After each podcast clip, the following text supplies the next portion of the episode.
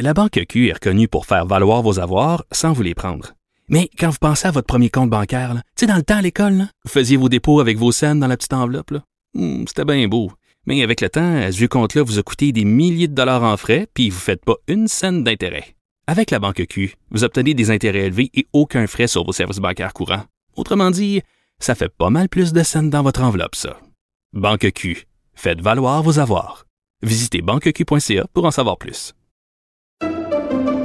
Pendant que votre attention est centrée sur vos urgences du matin, vos réunions d'affaires du midi, votre retour à la maison ou votre emploi du soir, celle de Desjardins Entreprises est centrée sur plus de 400 000 entreprises à toute heure du jour. Grâce à notre connaissance des secteurs d'activité et à notre accompagnement spécialisé, nous aidons les entrepreneurs à relever chaque défi pour qu'ils puissent rester centrés sur ce qui compte, le développement de leur entreprise. Pendant que les partis politiques sillonnent le Québec pour récolter des votes, Antoine, lui, vous rapporte les vraies histoires de campagne, bien assis à l'arrière du conducteur. C'est lundi, jour de chronique consti. On s'érotise une question constitutionnelle à la fois. La traduction constitutionnelle.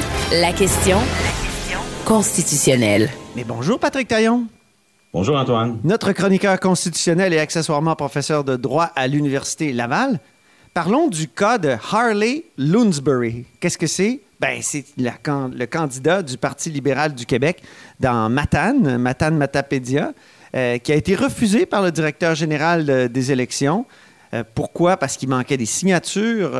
et là, on s'est dit, est-ce que le Parti libéral du Québec, pour la première fois dans son histoire, n'aurait pas des candidats dans tous les comtés?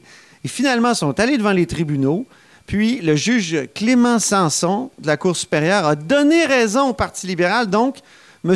Loonsbury sera candidat. Euh, et tu as lu la décision pour nous, Patrick, puis euh, Oui. tu as plusieurs commentaires à faire sur cette décision-là. Ben, c'était c'était une belle décision là, où, où on voit là, que ça aurait pu tomber d'un bord comme de l'autre. Ah oui. Oui, parce que, euh, grosso modo, hein, le, le droit euh, s'organise souvent dans une logique hiérarchisée. Donc, vous avez la Constitution qui garantit à chacun le droit de poser sa candidature dans une élection. Puis après, vous avez la loi qui pose des conditions, puis vous avez des règlements qui complètent tout ça. Donc là, la, la- position du DGEQ, elle aurait pu l'emporter. C'est que une position assez classique qu'il faut additionner. Pour être candidat, il faut, faut respecter et la loi et les règlements. Ouais. Mais là, le juge, il a acheté plutôt l'argument des avocats du Parti libéral qui va dans le sens inverse, qui veut que le règlement doit être fidèle à la loi.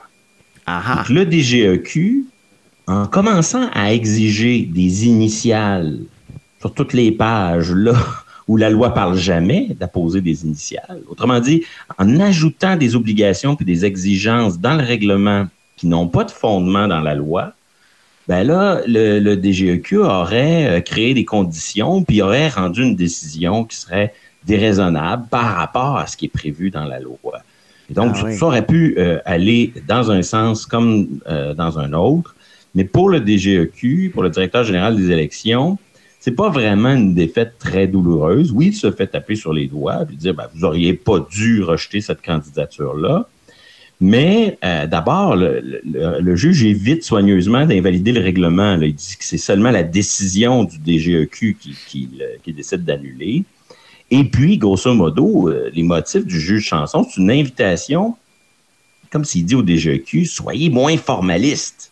C'est important hein, parce que je discutais avec Mario Dumont de cette affaire-là et Mario Dumont disait le, le DGEQ est extrêmement sévère. Pointilleux. pointilleux, voilà, dans, dans ces domaines-là.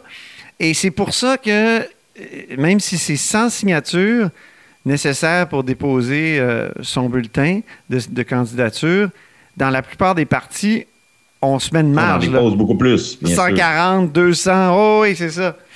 Oui, Donc peut-être on que ça va changer la culture. Hein, Oui, de- quand, du- quand du- on est à l'avance, le, le du personnel du bureau du, du directeur de scrutin va, va pouvoir pointer les, les signatures qui posent problème. Et, euh, et, et là, il y aura du temps pour corriger le tir. Mais là, le Parti libéral dans Matane, Matapédia était à minuit moins une. C'est ça qui a fait en sorte que ça a posé problème. Ouais. Mais ce qui est très important pour le DGEQ dans cette affaire-là, c'est qu'il perd, mais au fond, on lui dit vous savez, soyez moins formaliste, vous avez de la marge de manœuvre, vous avez du pouvoir là, pour faire preuve d'un peu plus de, souplesse. Mais aussi, le juge donne euh, raison au Parti libéral, mais pas sans tomber dans ce que j'appellerais un raisonnement là, du, de type là, chartisme libertaire. C'est-à-dire le genre de raisonnement là, que je m'explique où, où, toute exigence du directeur général des élections serait comme un bâton dans les roues des citoyens qui veulent poser leur candidature. C'est comme le, raisonnement, euh, l'individu qui a le droit de se porter candidat euh, devrait subir, devrait pouvoir vivre sa liberté sans contrainte. Et là, le juge, au contraire, il confirme l'importance du travail qui est fait par le DGEQ. Il dit qu'il est le garant de l'intégrité du processus électoral. Puis il dit que pour les électeurs, l'intégrité du processus électoral, c'est un, un droit d'égale importance à celui de se porter candidat. Donc, euh, sur ce plan-là, euh, les, motifs sont assez favorables au genre de raisonnement.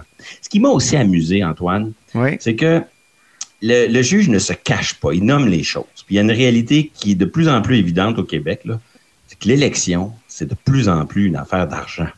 Hmm. C'est-à-dire que lorsqu'on va voter, mais ça l'a toujours été fait, c'est déjà ah mais plus que jamais là, depuis la, réforme de la loi sur le financement des partis politiques ah, oui, à cause euh, par le ministre Drainville, oui. euh, le, financement des partis est devenu majoritairement un financement étatique. Hmm. Et donc c'est une réalité, même si le Parti libéral du Québec n'a pas beaucoup de chances d'être élu dans Matane, même le juge Sanson le dit dans son jugement, il dit néanmoins que euh, de ne pas pouvoir avoir son candidat a des incidences financières très fortes. C'est-à-dire qu'il nomme les choses. Un vote égale un certain montant d'argent qui va année après année dans ben les coffres d'un parti. C'est une réalité très particulière au système québécois. Enfin, une autre chose qui m'a beaucoup amusé. oui, qui, qui défendait le. Tu, vas nous souligner le, fait que. c'est toujours amusant de regarder qui sont les avocats d'un côté. Qui défend le PLQ, euh, Patrick? Eh bien, le, Parti libéral, qui est, toujours euh, très soucieux euh, du développement économique du Québec, c'est amusant de voir qu'il a remporté sa cause représentée par un grand bureau de Toronto. un grand bureau de Toronto qui a fusionné avec un bureau de Londres pour former de ce qu'on pourrait appeler une véritable multinationale du droit. Évidemment, les avocats qui ont plaidé, c'est des avocats qui ont un bureau probablement à Montréal, ils ont, une boutique au Québec.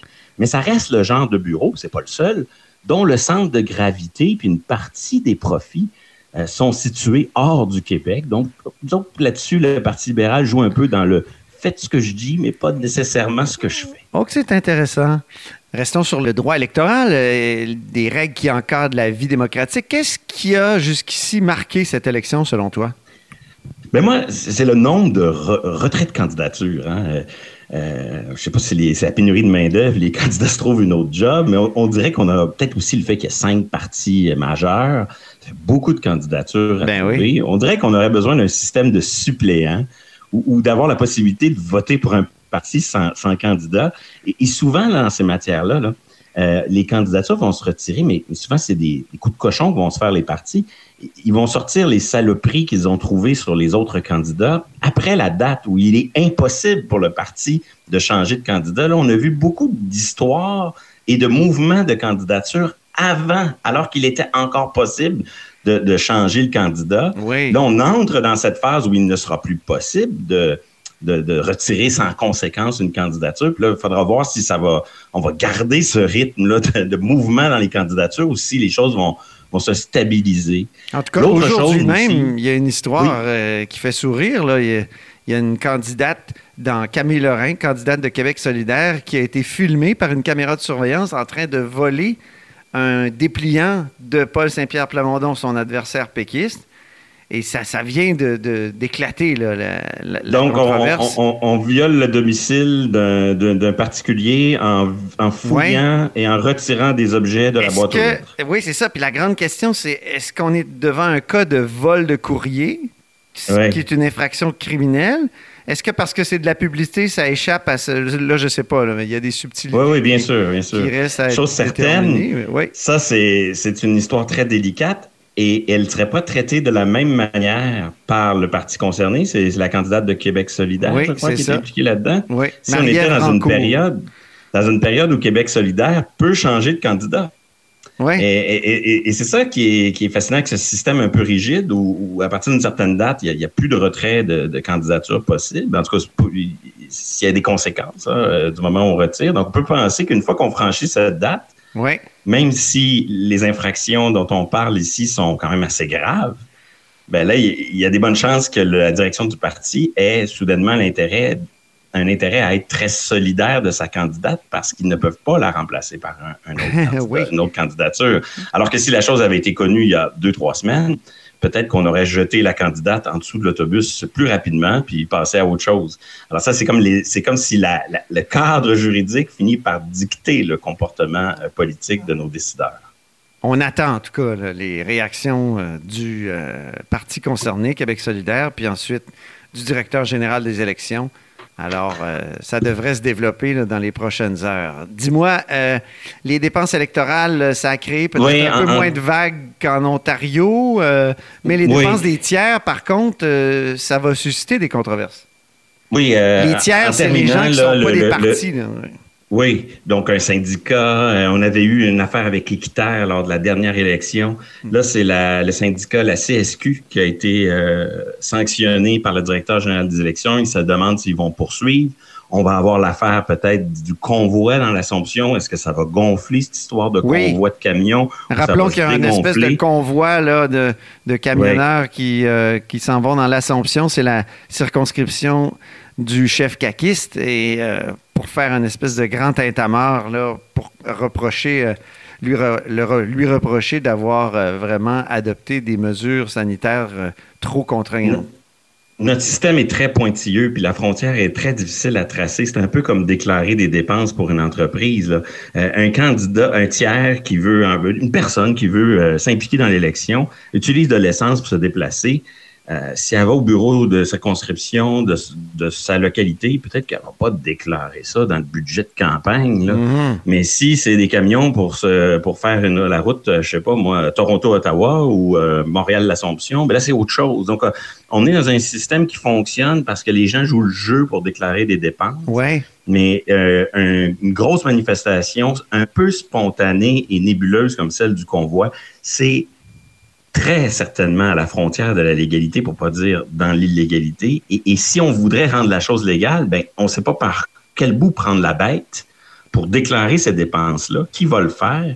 Au nom de qui?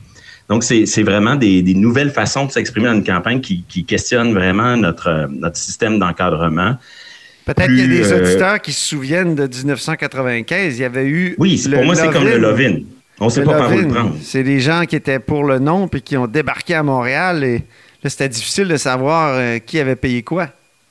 Et dans le Lovin, comme dans le convoi euh, qui, se- qui s'organise dans l'Assomption, à la fin, on s'accroche à la revendication constitutionnelle floue et imprécise, mais qui est très utile pour ceux qui veulent euh, challenger le système.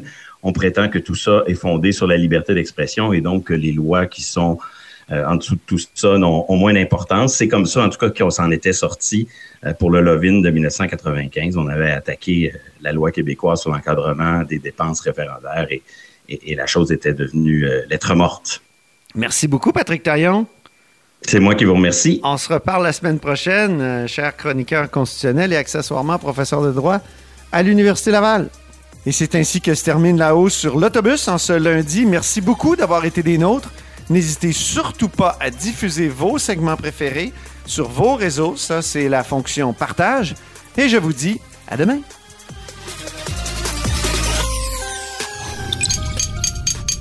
Cube Radio.